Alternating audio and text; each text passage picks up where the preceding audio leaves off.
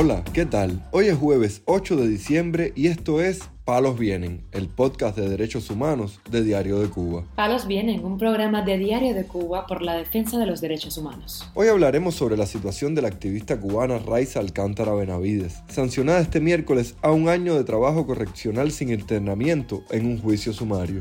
También comentaremos sobre la situación del preso político cubano Lázaro Yuri Baez Roca, quien ha perdido casi la totalidad de la visión en la cárcel. Por último, profundizaremos en las denuncias de malas condiciones y abusos contra reclusos en prisiones de Santiago de Cuba y Camagüey. Lo más relevante del día relacionado con los derechos humanos en Palos Vientos. Las autoridades penitenciarias del Combinado del Este accedieron a las demandas del preso político José Díaz Silva luego de que se declarara en huelga de hambre el domingo pasado para reclamar atención médica y su derecho a la visita familiar, informó su esposa, la activista Lourdes Esquivel, a Radio Televisión Martí. Del domingo ya él no estaba comiendo, porque ya lleva más de dos meses, o sea, más de 60 días, que no le han dado una visita familiar y no ha tenido atención médica y tiene problemas en los riñones. Él me llamó y me dijo que le habían programado la visita ya para el sábado y que lo iba a ver un, médico para el problema de los riñones, porque debido a estar unos días sin tomar agua, ya no ha orinado. Pedía que lo viera un médico y pedía que le dieran su visita, que ya está pasado. Cada vez que pasa los 45 días, tenemos que hacer algo, o ir a Quinticá, o ir al combinado, o él plantarse para que le den la visita. No le dan la visita cuando le toca. Aparte, todavía él se mantiene ahí en, en la celda esa de todos los reclusos. Ante esta situación, el preso político depuso su huelga de hambre. La seguridad del Estado le ha ofrecido en varias ocasiones en prisión libertad a cambio de exilio. A principios de octubre, los mandos penales concedieron un pase de 24 horas al opositor para que gestionase su salida del país tras informarle que sobre él pesan dos peticiones fiscales de 7 y 12 años de privación de libertad. El activista se encuentra actualmente en régimen severo y en celda de aislamiento desde que le fue revocada la sanción de dos años de trabajo correccional sin internamiento y cambiada la medida a cárcel. Por otra parte, la activista cubana Raiza Alcántara Benavides fue sancionada este miércoles a un año de trabajo correccional sin internamiento en el Tribunal Municipal Popular de Arroyo Naranjo, en La Habana. Alcántara Benavides dijo a Radio Martí que fue procesado en un juicio expedito donde le imputaron el cargo de desacato por supuestamente ofender a un policía en febrero pasado, delito que niega haber cometido. Me dijeron que yo estaba sancionada un año de privación de libertad de trabajo a la casa, corrección sin internamiento, por el delito de desacato.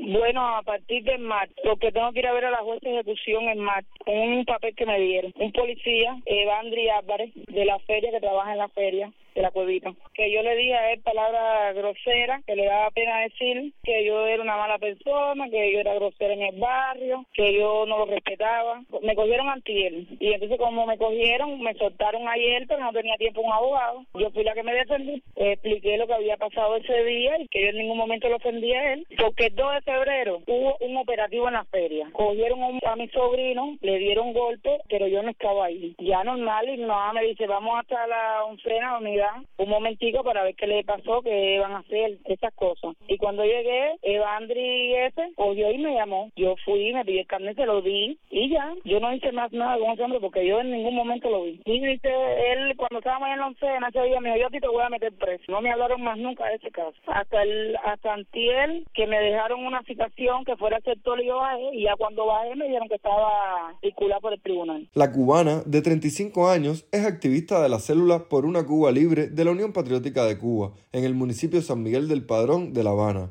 Además, es madre de cinco hijos, de los cuales cuatro son menores de edad.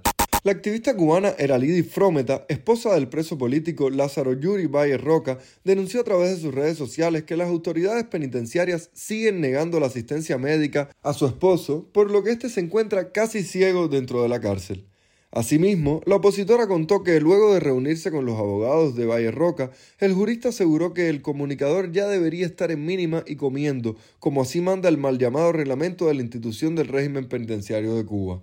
Valle Roca se encuentra recluido en la prisión habanera del Combinado del Este, desde donde ha reportado varios problemas de salud tras enfermarse de los riñones y contraer el COVID-19.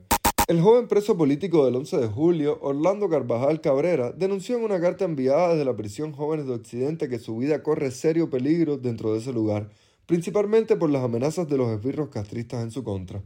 La misiva fue compartida por el activista cubano Marcel Valdés a través de su cuenta de Facebook. En ella, el joven reveló los maltratos y torturas a los que ha sido sometido desde su encarcelamiento. Quisiera contarte un poco sobre las cosas que he vivido en estos 16 meses. Aquí he experimentado lo que es la tortura psicológica, como cuando me hicieron juicio hace ya casi un año y me sancionaron a 20 años de privación de libertad. Llegando del juicio me mandaron para una celda disciplinaria sin explicación ninguna, sin nada para abrigarme ni taparme. Tenía que taparme del frío durmiendo bajo el colchón, contó el preso político. El joven dijo que dentro de las mazmorras se pasa mucha hambre y recordó todos los actos delictivos que ahí se cometen y no precisamente por parte de los reos, sino por las mismas autoridades. En tanto, el profesor Pedro Albert Sánchez, quien instó a los familiares de los presos políticos a realizar una marcha silenciosa, fue citado este miércoles a las 4 de la tarde en la estación policial de Guanabacoa para un interrogatorio. La periodista independiente Yania Suárez informó en Facebook que el profe Pedro Albert Sánchez ya está en la casa y agradeció a todos los que estuvieron pendientes de su encarcelamiento. La primera información que me llega es que necesito un tiempo para reflexionar, pero estaremos pendientes, dijo la periodista. Albert Sánchez convocó el pasado domingo a las madres, esposas, padres y hermanos de los presos políticos a una caminata pacífica desde la estatua del Caballero de París en La Habana Vieja hasta el Parque del Quijote en el Vedado.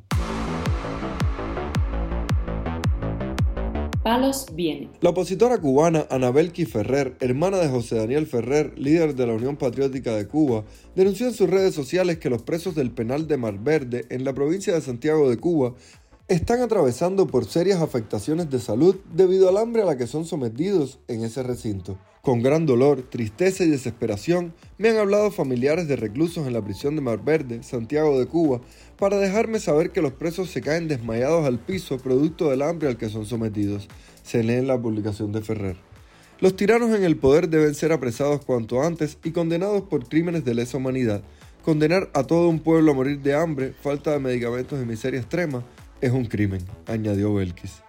La activista cubana también denunció que este miércoles los presos políticos Fernández Vázquez Cabrera y Virgilio Mantilla cumplen ocho días encerrados en una celda de castigo en la prisión de Kilo 7 en la provincia de Camagüey. Ambos presos políticos están encerrados en celdas de castigo desde el pasado 30 de noviembre cuando expusieron lo que acontece en esas mazmorras. También la esposa de Fernando Vázquez Guerra dio más detalles en declaraciones al Observatorio Cubano de Derechos Humanos. Esposa de Fernando, te habla Alexis Sabatella. Vi una publicación eh, que él estaba en celda. Sí, está en celda. En celda de castigo.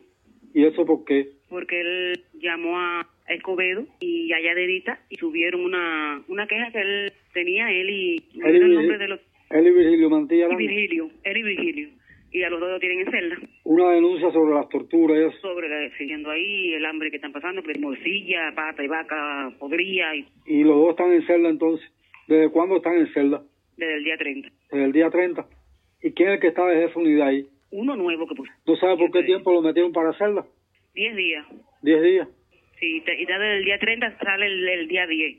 Día 10. Entonces él me dijo que fuera hoy porque yo le dije que yo quería, tenía una preocupación de que él le habían dicho que era lo que él estaba reclamando, que no querían revisar el expediente de él y que le habían dicho que le habían quitado el acaparamiento y que allá en fiscalía y en el, en el tribunal me dicen que no, Dicen que no le han quitado nada. Que no le han quitado nada. Entonces el jefe de la unidad dijo que fuera hoy, que él iba a revisar el expediente.